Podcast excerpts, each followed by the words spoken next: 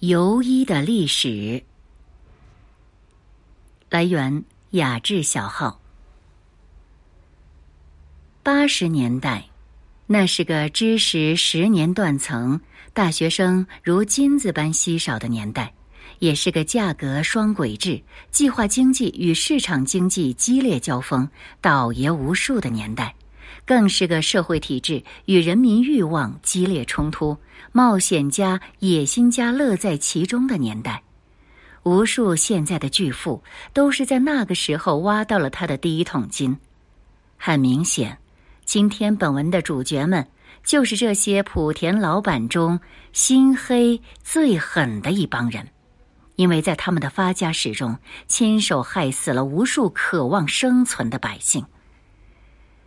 在文革时候风靡一时的赤脚医生逐渐销声匿迹，多年后，莆田人开始了他们背着医药包征服中国的路程。性病、鼻炎、狐臭、肝炎、风湿，他们无所不治。北至佳木斯，南到海南岛，西至和田，都有他们的身影。电线杆上也第一次出现了各种牛皮癣。无数老中医在一个个小旅馆、大通铺等着你的到来。绝大多数游医都是既不懂医又不懂药，仅仅像机器人一样大概判断一下是什么问题，用相应固定的那几种药物。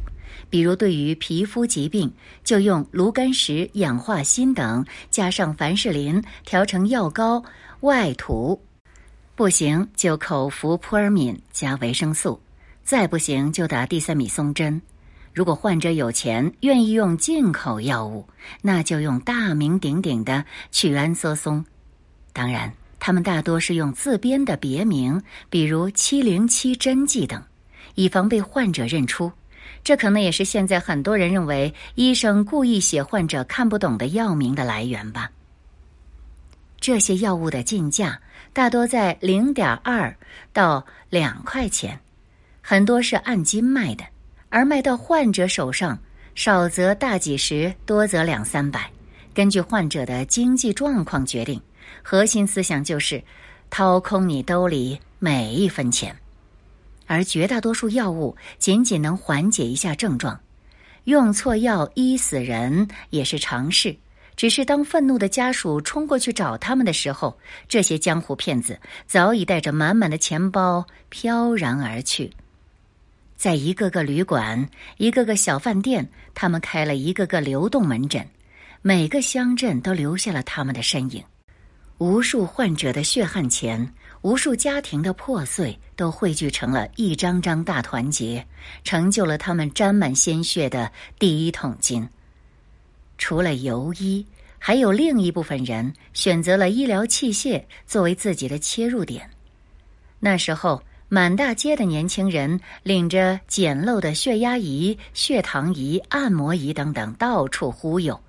可惜那时候气功正大行其道，老百姓比起血压、血糖更相信气脉五行，由此发家者寥寥无几。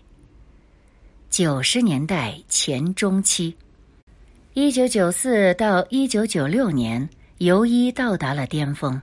但是他们已经不满足于这样的小打小闹，整日的流窜作案，他们需要一个稳定的平台。而这时候，国企普遍处于产能下降、入不敷出的期间，很多医院也是如此。郎有情，妾有意，双方可以说是一拍即合。于是，二八六的承包制被发扬光大，游医们挂靠在医院之下。他们这时候已经有了特殊的贿赂技巧，往往只需要六百到一千元就能顺利的拿下院长。个别院领导们寒酸的工资也让他们难以抵挡这资本主义的侵蚀。同样，只要二百元就能从当地卫生部门买来一个行医执照。于是，一个个大大小小的特殊门诊或者个人门诊，如雨后春笋般，在各个大小城市的街道、社区拔地而起。让我们回到这个时代的大背景：九二年南巡，让经济改革真正如火如荼的拉开。农民工这个词第一次登上了舞台。这样巨大的人群流动，催生出了无数的经济需求，而与之对应的黑暗面，则是无数妇女也成为了跑广一族。在一个个路边的旅馆、发廊中，生理的需求与金钱的交易如火如荼地开展着。这样畸形的社会现实，也让性病、肝炎在这个人群当中发生率暴涨。而在那个无论是社会道德还是公立医院都对此遮遮掩掩的年代，莆田系的诊所也成为了他们唯一的选择。当然。这样的后果就是他们的血汗钱全都送到这些人手里。原本去正规医院很快就能治好的疾病，在这些诊所需要十个疗程以上。在那个工资只有几百块的年代，动辄大几千的医药费，让莆田人完成了他们的原始积累。九十年代后期。中国的 GDP 如脱缰野马般以百分之十的增速疯狂前进，而莆田人的钱包也以百分之百的速度迅速膨胀。很快，私人门诊已经不能满足他们的需求了，而部分公立医院的改制给了他们最好的机会。他们承包下一个个科室，借着公立医院的外皮盖住了自己最后的羞耻，开始了疯狂攫取金钱的过程。这时候，他们已经开始自制药物了，如肝炎会用一些土方、不值钱的中药混合配出方剂，然后宣传有鳖粉、鱼精，在看病时以令人啧舌的价格卖给患者，而且往往病人一吃就要数个疗程，而单打独斗此时也无法满足他们的胃口了。他们已经升至老板阶层，开始从那些半死不活的医院挖医生，有医师证就可以了。当然，即使没有医师证，花钱买一个就好。接下来，他们开始商业化步骤，对这些医生进行包装。于是，什么协和、上医、同济、华西、中山、湘雅的一个个博士、博导、教授，就这样出现在大街小巷。其实都是假的。他们为了人民群众的身体健康和自己的钱包努力着。青霉素被包装成顶级进口药物，几千倍的利润卖出，甚至有人开发出了微创手术，拿一个特殊的器械在你身上划一刀，再缝上，告诉你已经帮你把病灶挖除了，其实他什么都没做。媒体第一次开始与这种诊所大规模亲密接触，报纸上一篇篇让人怦然心动的广告，电视上一位位慈祥的挂满了各种头衔的老专家，使得这些诊所的营业额甚至超过了许多公立三甲相同的科室。而也在这时候，他们开始了全国疯狂的扩张，在这个城市办砸了，就去下一个城市。送礼、承包、招人、宣传、赚钱、跑路，流水线标准化生产出了一个个诊所，也让这些老板们的财富到达了百万甚至千万级。更有意思的是，当时很多医院都一穷二白，根本买不起 CT。于是呢，这些莆田老板们出现在他们面前，借钱给他们，并签订合同，利润分成，而条件是。医院也必须派出专家帮他们撑门面。做的最大的老板合作的公立医院会有几百所，另外还必须要提两个标志性的事件：一个是莆田诊所们开始正式涉足整形行业，当时社会文化管制逐渐放开，歌舞厅、夜总会一间间出现，人们对于美的追求不再遮遮掩掩。招商引资如火如荼，港商、台商、小三、小蜜不断冲击着社会的价值观。女孩们也努力把自己变得更漂亮。在公立医院仍然在国企改制的浪潮中人人自危时，莆田人靠着他们船小好掉头的优势，抢先进入了这个领域。而那时整容整形还没有风靡，美肤也不成气候。第一个大规模开展的是丰胸。一九九八年，来自乌克兰的英吉尔法勒隆胸注射液经中国富华集团引进进入中国，立刻风靡全国。但在一年后，终止了与中国富华方面的合作。于是，一九九九年，富华集团推出了大名鼎鼎的奥美定，通俗点说就是纯山寨版的英吉尔法勒，成本是。一点六元，一次手术的费用却在三万元左右，而此时全国城镇职工平均月收入是七百八十元，北京三环新房房价是每平五千元。而在数年后，二零零六年四月三十日。国家药监局果断自我打脸，表示因为发现使用奥美定有多项严重后遗症，撤销其上市销售资格。而从一九九八年英杰尔法勒通过审批到二零零六年奥美定寿终正寝终止这段时间，中国有超过三十万女性注射了这种神针，其中超过十万人来自广东。港商、台商、洗头房共同催生了这种畸形繁荣的市场。颇为黑色幽默的是，如今奥美定取出又成为了莆田诊所的招牌服务之一。另一个标志性事件，则是中央正式发文对游医进行打击，这一项中国特色也终于成为历史。而这个畸形职业的背后，无数个家庭的血泪，无数个百姓的血汗钱，不应该也随之被遗忘。零零年代前中期，二零零零年，卫生部终于意识到了这个问题的严重性，先后发布了两条规定：第一条，禁止非营利性质医院中私人承包科室，所有院中院。要么换成更为隐秘的方式，要么就此终结。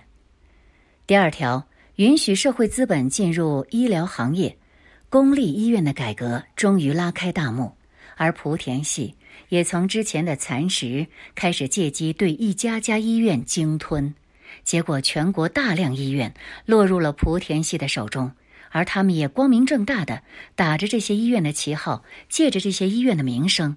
完成了自己洗白的第一步，莆田医疗也算正式完成了产业化。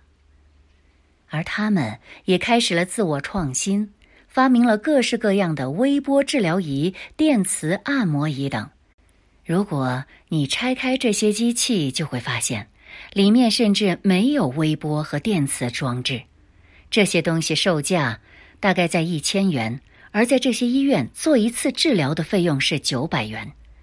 再健康的人走进这些医院，都会被查出各式各样的问题。加上咨询师们花言巧语，人们不得不乖乖的掏出自己的全部血汗钱。零零年代中后期，去年黄焖鸡米饭一炮而红，有媒体形容它就像肿瘤一样，迅速开满了大街小巷。我想这个词用来形容这个阶段的莆田医院，实在是再合适不过。此时，整形美容医院已经成为莆田系的绝对主力，搭配传统的男科、妇科医院，再加上各类门诊部，形成了完整的产业链。随着政府对医疗电视广告的打击，以及公立医院治疗的正规化，绝大多数疾病上。莆田医院都已经无法与正规的公立医院争锋了。历史车轮滚滚向前，寒流在一夜之间席卷大江南北，整容已经不再不可接受，连五十岁的大妈都开始割个双眼皮、开个眼角、隆个鼻什么的。年轻的女性更指望着好好做做光子祛斑，来钓个金龟婿。私人资本再一次依靠其唯市场为首的方针，迅速占领了市场。从世纪初开始，各大莆田巨头就开始了整形医院的布局。而在零零年代中后期到达巅峰，你走在大街上，街边的巨型广告牌、公交车上，甚至地铁报站，都会有一家家整形医院的广告。北上广的地盘早已分割完毕，二三线城市成了主战场。各种或当红或过气的明星出现在一家家医院的广告或活动中，参与了这场全民盛宴，持续至今。同时，网络也成为宣传主战场。百度任何一个疾病首页永远是一水的私立医院广告。百度从来没有公布过医药广告的具体收入，不过我们可以从一个侧面来看看。二零零八年十一月，央视曝光百度医药广告，百度在当即被迫移除医药广告。曝光后，百度股票立即下跌百分之二十五，之后一个月狂跌百分之五十。之后，百度召开分析师会议，花旗集团分析师分析，仅仅是无执照经营的医药广告收入就占到了总广告收入的百分之十到百分之十五。考虑到这是百度为了危机公关而召开的，我们有理由相信这是比较保守的预测。光广告就要砸下几千万的前期投入，彻底堵死了后来者的空间，而百分之百打底的利润令人垂涎欲滴。与此同时，公立医院皮肤科、整形科的医生们以惊人的速度流失着，在私立医院，一个医生可以拿到自己负责项目的毛利润的百分之十五左右。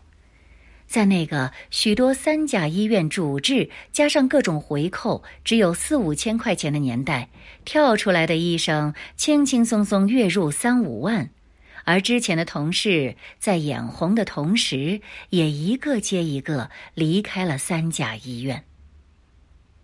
而与此同时，美容整形也催生出了另一个热门的行业，许多论斤卖。每斤几十元的化学药物，加上华丽的包装，就成了几千元的高档美容品。这一暴利行业的目标客户是各个小区的富太太们，还有被包养的金丝雀。是的，还是无法脱离历史大背景，那就是一个成功男人没有三俩小蜜都没脸出门吃饭的年代。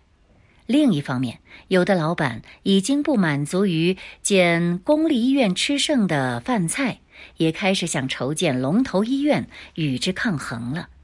比如，二零零七年成立的上海远大心胸医院，它的幕后老板就是莆田三大派系之一的林系。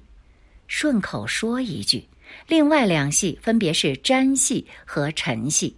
但是，老板们的管理和发展方式依旧是野蛮的。